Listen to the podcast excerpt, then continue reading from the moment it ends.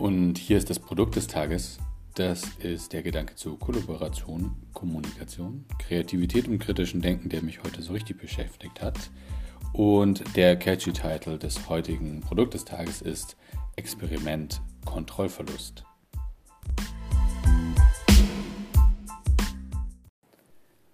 Ich lese aktuell ein Buch namens Extreme Ownership.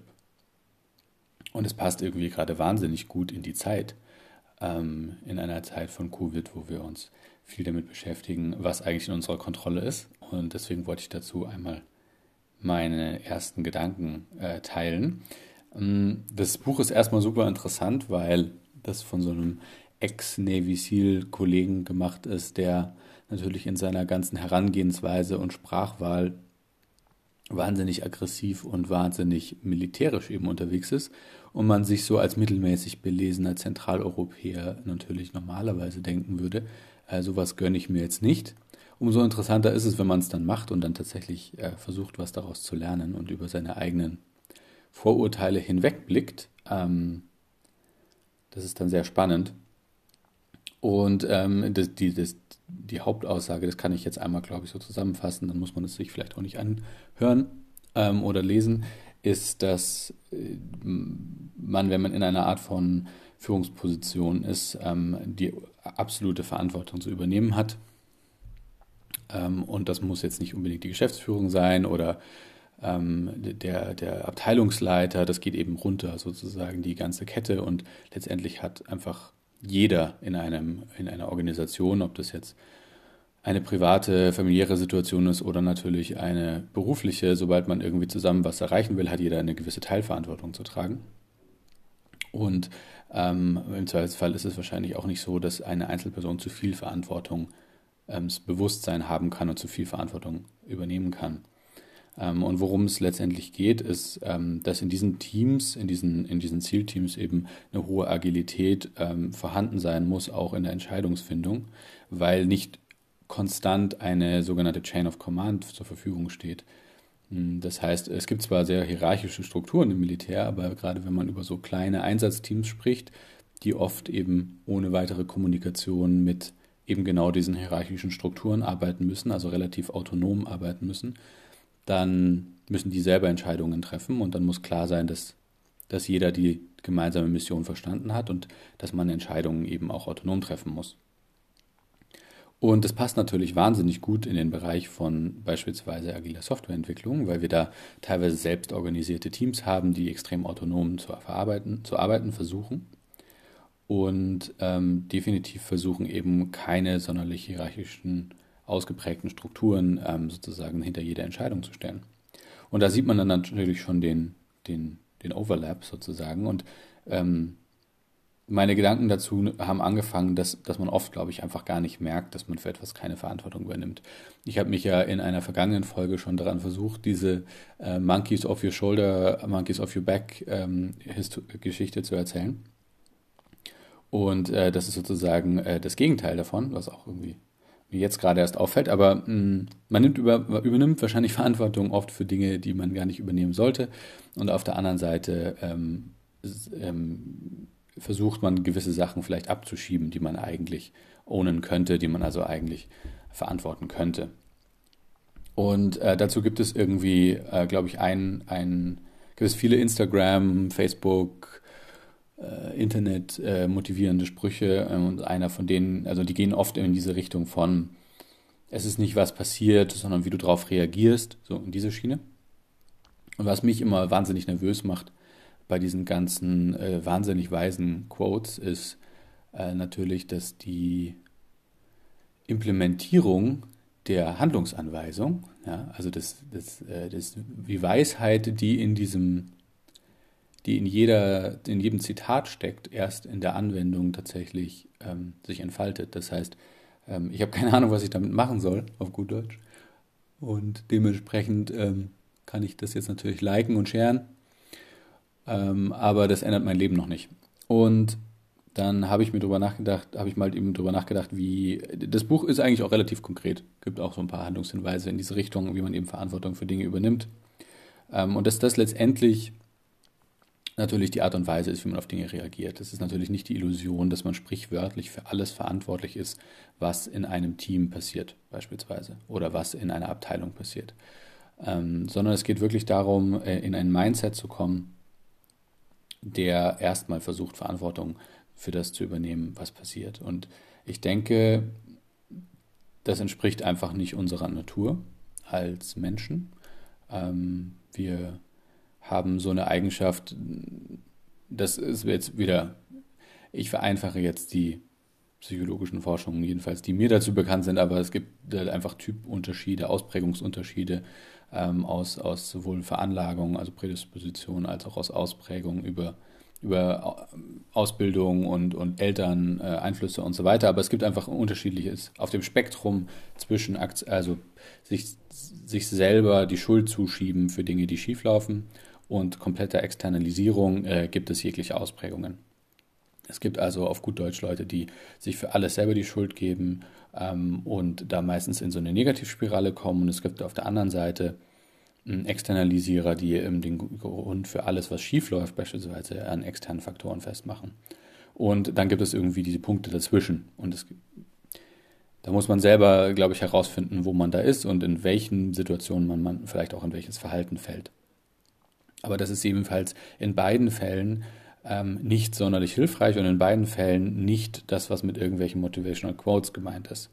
Das heißt, ähm, worauf bezieht sich letztendlich ähm, sowas wie es ist nicht was passiert, sondern wie du darauf reagierst. Das bezieht sich darauf, dass ich weder mir selbst die Schuld in die Schuhe schiebe und in eine Depressionsspirale falle, noch dass ich ähm, keine Verantwortung für Dinge übernehme, sondern dass ich genau so eine Kombination mache. Das heißt, ich übernehme die Verantwortung, aber ich ähm, empfinde dabei keine Schuldgefühle. Was jetzt irgendwie erstmal ja, also deswegen ist es wahnsinnig leicht gesagt und wie ist das jetzt umsetzbar?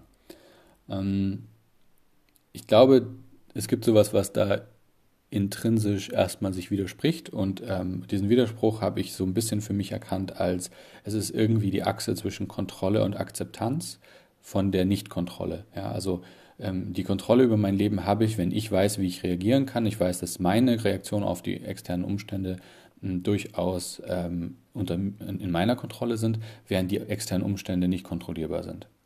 Und diese zwei Dinge muss ich gleichzeitig irgendwie vereinen. Und also, um es zu wiederholen, einerseits die Akzeptanz, dass ich externe Dinge nicht ändern kann, aber gleichzeitig, dass ich die Kontrolle, also das ist ja ein Kontrollverlust. Es ist ein Kontrollverlust, dass ich externe Dinge nicht kontrollieren kann und ich bilde mir das auch nicht ein. Und aber, dass ich die Kontrolle über die Reaktion habe. Und darin, so eine Hoffnung zu finden und aufzuhören, sich Schuld zu geben, ähm, aber auch aufzuhören, die komplette Externalisierung zu machen. Das heißt, ich ne akzeptiere den Kontrollverlust an, ich akzeptiere den Kontrollverlust, ich nehme den an und ähm, ich shifte sozusagen meine Attention darauf zu sagen, ich, ich, dass ich die Kontrolle habe über diese Reaktion. Und damit bin ich hoffentlich einigermaßen positiv gestimmt und einigermaßen optimistisch und lande nicht in dieser in dieser Spirale von, from, von äh, sich selber irgendwie die Schuld in die Schuhe zu schieben und sich schlecht über sich selber zu fühlen. Genau, also das ist jetzt so, so die sehr theoretische Herangehensweise, die ich da gesucht habe. Und dann habe ich irgendwie versucht, die Anwendung dafür zu finden. Und ähm, deswegen heißt die, die Folge auch Experiment Kontrollverlust. Es ist ja letztendlich so, ich akzeptiere, ich akzeptiere den, den Kontrollverlust über externe Dinge und mache mir einfach ab jetzt keine Gedanken mehr darüber. Das heißt, ähm, ich möchte es aber auch nicht weiterspielen. Ich möchte also niemand anderem ähm, diese externen Gründe auftragen, warum mein Verhalten sich geändert hat. Das heißt, was ich jemand anderem weiterspielen möchte, ist meine Reaktion auf externes Verhalten und nicht externe Verhaltensweisen oder externes äh, Einwirken auf mein Leben ähm, zu präsentieren und zu sagen, schau mal, das ist mir passiert, da kann ich jetzt aber auch nichts dafür. Genau. Ähm, okay, konkret ähm, könnte das bedeuten. Ich habe ich hab mir überlegt, okay, ich schaffe das in Gesprächen nicht so gut. Ich schaffe das in nicht Gesprächen nicht so gut in dynamischen sozialen Situationen, weil da redet man einfach und ähm, da, da geht wahnsinnig viel verloren, man, man macht impulsive Entscheidungen, man muss ja direkt antworten auf etwas und es ist extrem schwer, ähm, solche abstrakten Konzepte, wie ich sie jetzt gerade geschildert habe, dann im Auge zu behalten. und tatsächlich anzuwenden. Dementsprechend ähm, eben auch in der gegebenen Situation aktuell ein sehr gutes Übungsfeld. Wir arbeiten gerade äh, sehr viel äh, remote. Während dieser Pandemie ist es durchaus so, dass ähm, man sehr viel mehr asynchron äh, ähm, kommuniziert. Asynchron also beispielsweise E-Mail oder Chat. Bedeutet, man muss nicht sofort antworten und man sitzt nicht im gleichen Raum mit einer Person und ist sozusagen zum Zugzwang ähm, direkt. Im Zugzwang direkt. Und ähm, asynchron kann man das also üben, ähm, indem man, das habe ich jetzt jedenfalls mal versucht die letzten Tage, dass man bei E-Mail und Chatnachrichten immer einmal noch vor dem Senden drüber geht und einfach nur versucht mit frischen Augen drauf zu gucken und zu sagen, habe ich hier irgendeine externe Quelle, das kann jetzt andere Person sein oder eben auch einfach die Umstände, für etwas verantwortlich gemacht. Dabei geht es natürlich darum, nicht sowas zu sagen wie, ähm, naja, diese KPI, diese Nennkennzahl sieht jetzt super aus, weil das sind die Umstände. Ähm, ja, klar. Das, äh, oder, oder sie sieht schlecht aus und das sind die Umstände. Das ist tatsächlich vielleicht ein Faktum, aber dass sobald es etwas gibt, wo, ähm, wo externe Umstände ähm, mit reinspielen, dass man, das ist der zweite Punkt, immer Lösungen und nächste Schritte dazu serviert. Und das ist, kann man sich einfach, glaube ich, als, ähm, als Mindset so aufbewahren und eben, wenn man nochmal über so eine Nachricht drüber liest, durchaus hilfreich ist, einfach ganz strategisch, einfach ganz systematisch. Man sagt einfach, habe ich hier irgendwo eine externe Situation beschrieben, die im Idealfall negativ ist. Ich glaube, da macht die Übung am meisten Sinn. Und dann sagt man, gut, okay, wenn ich, wenn ich einen externen Umstand, einen externen negativen Einfluss beschreibe, serviere ich dazu gleich eine Lösung oder einen nächsten Schritt. Wenn nicht, dann habe ich mich nicht ausreichend mit meiner Reaktion auf dieses externe, auf diesen externen Impuls ähm, vorbereitet. Und äh, dieser externe Impuls könnte beispielsweise eine globale Wirtschaftskrise sein. Der könnte aber auch so etwas Kleines sein wie ähm, zwei Teamkollegen sind krank und dementsprechend haben, können wir gerade nicht so effektiv arbeiten.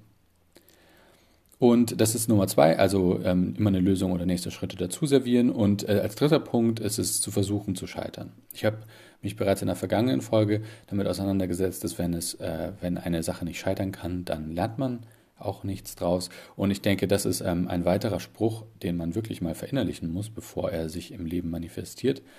Das heißt, wirklich sich einmal damit auseinanderzusetzen, steht man da wirklich selber dahinter? Oder würde man das nur retweeten? Ähm, das, dort, wo ich nicht scheitern kann, kann ich nicht lernen. Ist das etwas, wo man wirklich mit leben kann? Kann man das wirklich akzeptieren? Weil nur dann äh, macht das Verantwortung übernehmen ja Sinn. Ich meine, das hat ja durchaus das Potenzial, dass man daran scheitert. Ähm, wenn man jetzt sagt, okay, hier passiert etwas und ich übernehme dafür Verantwortung. Ähm, ich übernehme Verantwortung darüber, dass das passiert. Ich übernehme auch Verantwortung darüber, dass, wie wir darauf reagieren.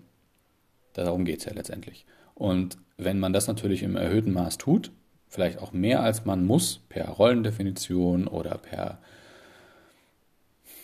sozialen Konventionen, ich weiß es nicht, dann äh, hat es ja wenigstens ein gefühltes Risiko, dass man damit auf die Nase fällt.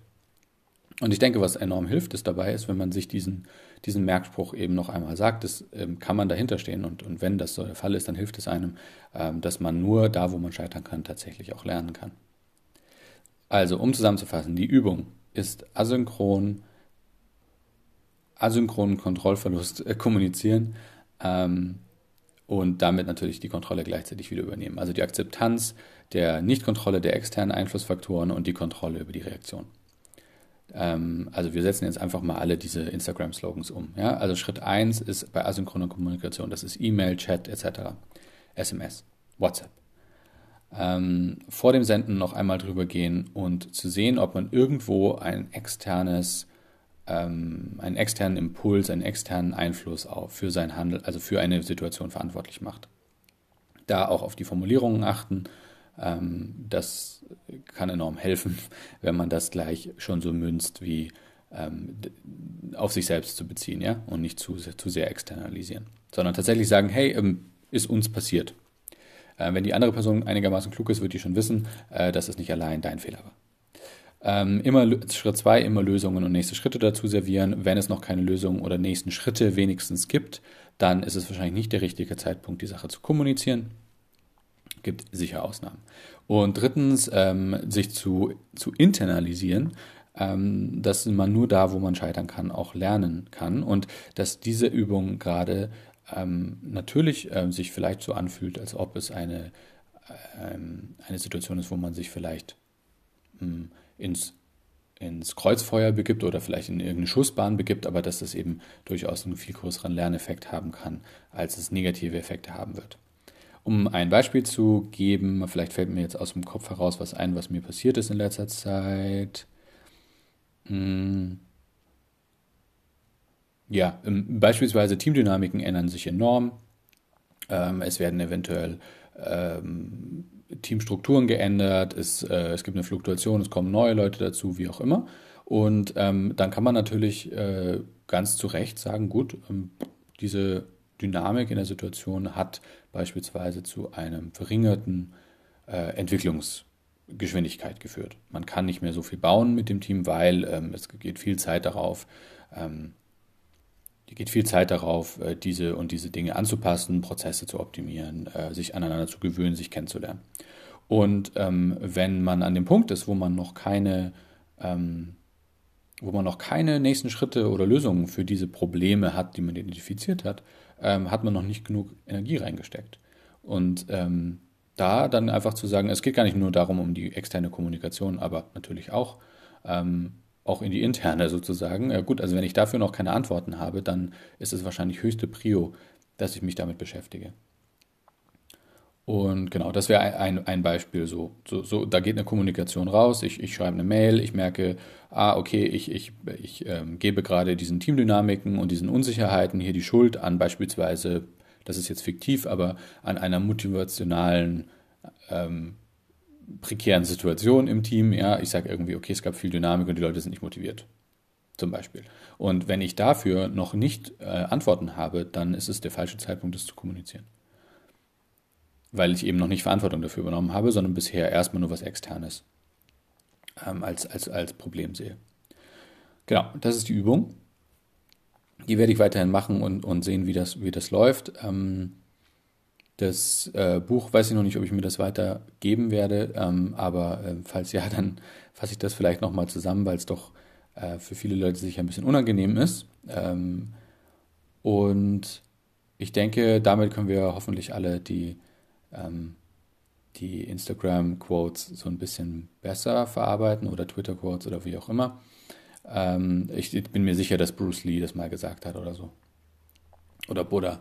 Ähm, aber ich, ich denke, dass natürlich die Anwendung auf die aktuelle Situation vielleicht auch, auch nochmal ganz gut zu betonen ist. Das heißt, ähm, es hilft einfach enorm für die eigene, für, ich sage es jetzt mal aus meiner Perspektive, es hilft enorm für meine Psyche, ähm, sich in Situationen, wo ähm, externe Faktoren das Leben vielleicht drastisch mehr beeinflussen als sonst, sich darauf zu konzentrieren, was man eben selber tatsächlich bewegen kann. Und das können total lächerlich kleine Dinge sein. Ähm, für mich ist beispielsweise das Laufen gehen immer so ein Element. Ich glaube, das ist für viele Sport ähm, ist so ein Element von, ähm, das ist eine Sache, die ich tun kann und das ist meine Reaktion beispielsweise auf eine, ein, ein, irgendwie eine Regel, dass ich mich jetzt irgendwie nicht mehr mit all meinen Bekannten und Freunden und Familie treffen darf.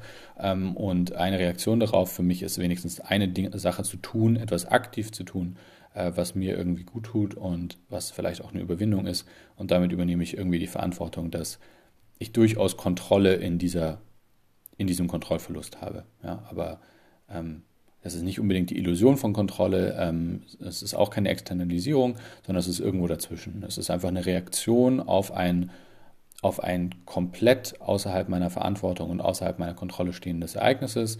Aber dadurch, dass ich mich darauf konzentriere, was ich kontrollieren kann, ähm, geht es mir einfach viel besser.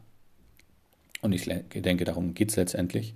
Ähm, die Angle sozusagen von Extreme Ownership bezieht sich wahrscheinlich mehr, also das Kommunikationsexperiment bezieht sich wahrscheinlich mehr auf tatsächlich die Arbeit und hierarchische Strukturen. Aber ich glaube, dass dieses Verantwortung übernehmen für die Reaktion auf etwas ähm, auch im generell im Leben irgendwie ganz hilfreich ist. Und genau, das, waren, das war das Produkt des Tages. Ähm, probiert die Übung doch mal aus und ich werde es weiterhin tun und äh, dann reporte ich. Das war das Produkt des Tages, Experiment, Experiment Kontrollverlust.